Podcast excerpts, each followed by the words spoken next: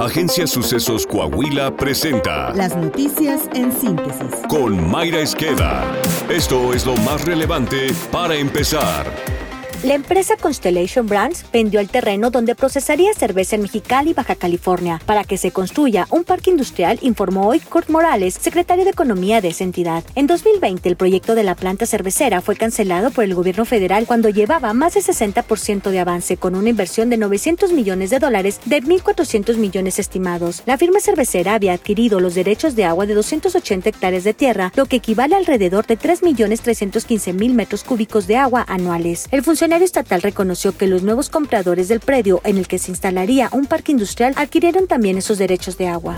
El obispo auxiliar de la diócesis de San Cristóbal de las Casas, Luis Manuel López Alfaro, aseveró que en Chiapas hay un vacío de autoridad que permite balazos, muertos, delincuentes impunes y una ciudadanía con miedo. Al marchar junto a un contingente integrado principalmente por indígenas tzotziles de la región Altos, el líder católico lanzó la crítica en esta entidad gobernada por el morenista Rutilio Escandón. A su vez, organizaciones sociales y colectivos indígenas denunciaron el clima de guerra que se vive contra las comunidades que apoyan al Ejército Zapatista de Liberación Nacional en Chiapas y en general en el país, además de acusar al gobierno de ser omiso. Como usted sabe, la violencia entre grupos armados ha provocado el desplazamiento forzoso de miles de personas, el secuestro de trabajadores de la Secretaría de Seguridad Pública y constantes hechos violentos entre los que destacan asesinatos y desapariciones. Seguridad. Nuevamente Reynosa vivió una jornada de narcobloqueos y la colocación de ponchallantas en carretera San Fernando. También hubo enfrentamientos armados en la misma carretera a la altura de Doroteo Arango y Palo Blanco, municipio de San Fernando. Trabajadores de una maquiladora vivieron el susto de sus vidas cuando los camiones que los transportaba fueron detenidos por sujetos armados quienes los bajaron de las unidades para usarlas como parte de los bloqueos. Y durante el miércoles, el alcalde de Reynosa, Carlos Peña usó sus redes sociales para brindarle un mensaje a la población, pero no para hablar sobre el tema de seguridad y los hechos violentos registrados, sino para denunciar que había sido amenazado por un funcionario de primer nivel por negarle la constancia de residencia al exgobernador Francisco García Cabeza de Vaca le pudo más la política. La alcaldesa morenista de Chilpancingo, Normotina Hernández, reconoció que sí tuvo una reunión con el líder del grupo criminal Los Ardillos, luego de que en redes sociales hiciera viral un video donde se les muestra juntos en lo que parece ser un restaurante. En días pasados, la alcaldesa recibió amenazas luego de que fueran encontradas siete personas muertas en la calle 16 de septiembre en el centro del municipio. Junto a los cadáveres, los criminales dejaron dos cartulinas con mensajes en forma de amenaza que decían: Saludos, presidenta, sigo esperando el segundo desayuno que me prometiste después de que viniste a buscar con cariño, tu amigo, indicaba el mensaje. Entrevistada sobre el encuentro que sostuvo con el líder del grupo criminal, la alcaldesa pidió no politizar el tema y aseguró no haber sostenido ningún acuerdo con el capo. La alcaldesa argumentó que el video fue editado. Está editado. Considero que fue algo fortuito. Yo ahorita que veo el video, no se habla alguna situación. Yo quiero que se filtre bien el video, qué es lo que se habló y no fue un pacto con la delincuencia.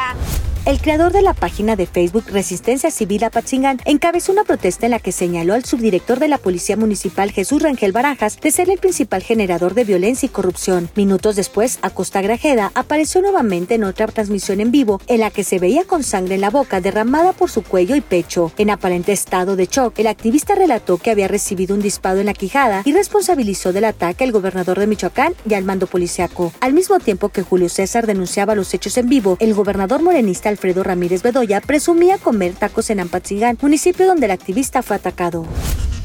Esta es la opinión de los sucesos. Esta es la opinión de Lorenzo Córdoba para Latinus. Lo que hemos visto en estas semanas es que Morena y sus partidos aliados han iniciado un proceso de selección de lo que eufemísticamente se llama la definición de la coordinación de la defensa de la transformación, con actos de promoción que se llaman recorridos, que a todas luces se trata de una simulación que busca realizar un proselitismo anticipado de quienes aspiran a convertirse en realidad en candidato o candidata a la presidencia de la coalición gobernante. También los partidos opositores anunciaron que irán en alianza a las elecciones presidenciales y ellos acaban de hacer público un procedimiento que busca tener en septiembre a quien será su abanderado a la presidencia de la República. También en este caso se trata de un mecanismo válido en sus procedimientos, pero absolutamente ilegal en los tiempos en que se desarrolla, pues todo ello debería ocurrir en realidad durante el periodo considerado por la ley como precampañas. Ojalá que las autoridades electorales que hasta ahora han mostrado una preocupación galopante condescendencia, apliquen la ley y hagan valer las reglas establecidas. De otro modo, tarde o temprano vamos a tener graves problemas que van a volver inmanejable una elección que ya desde ahora se anticipa compleja y competida. Si todos violan la ley, no gana nadie, perdemos todos.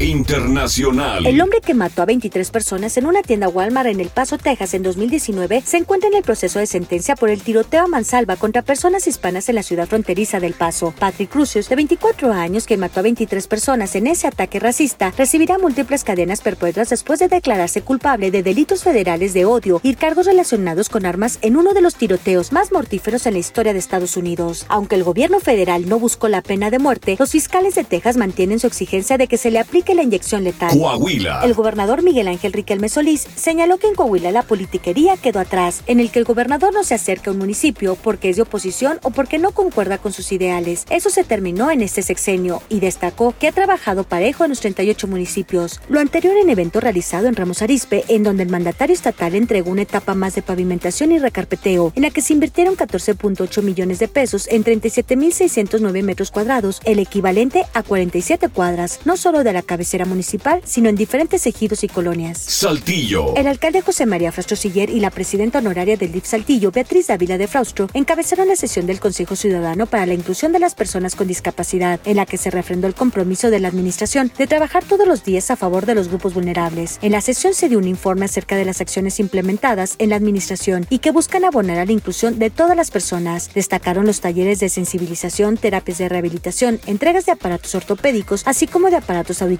vinculación con empresas, sesiones de terapia, solo por mencionar algunas. Política. El diputado federal Jerico Abramo Mazo firmó una iniciativa para modificar el artículo 139 de la ley de la industria eléctrica que busca mejorar la metodología de medición de las tarifas eléctricas en México. Desde la Cámara de Diputados y con base al compromiso que pactó con los empresarios de la región centro de Coahuila, el legislador argumentó que esta propuesta está pensada en todas las entidades federativas afectadas por las temperaturas extremas, considerando los incrementos o descensos de temperatura en el mes corriente respecto del mismo periodo en los últimos tres años.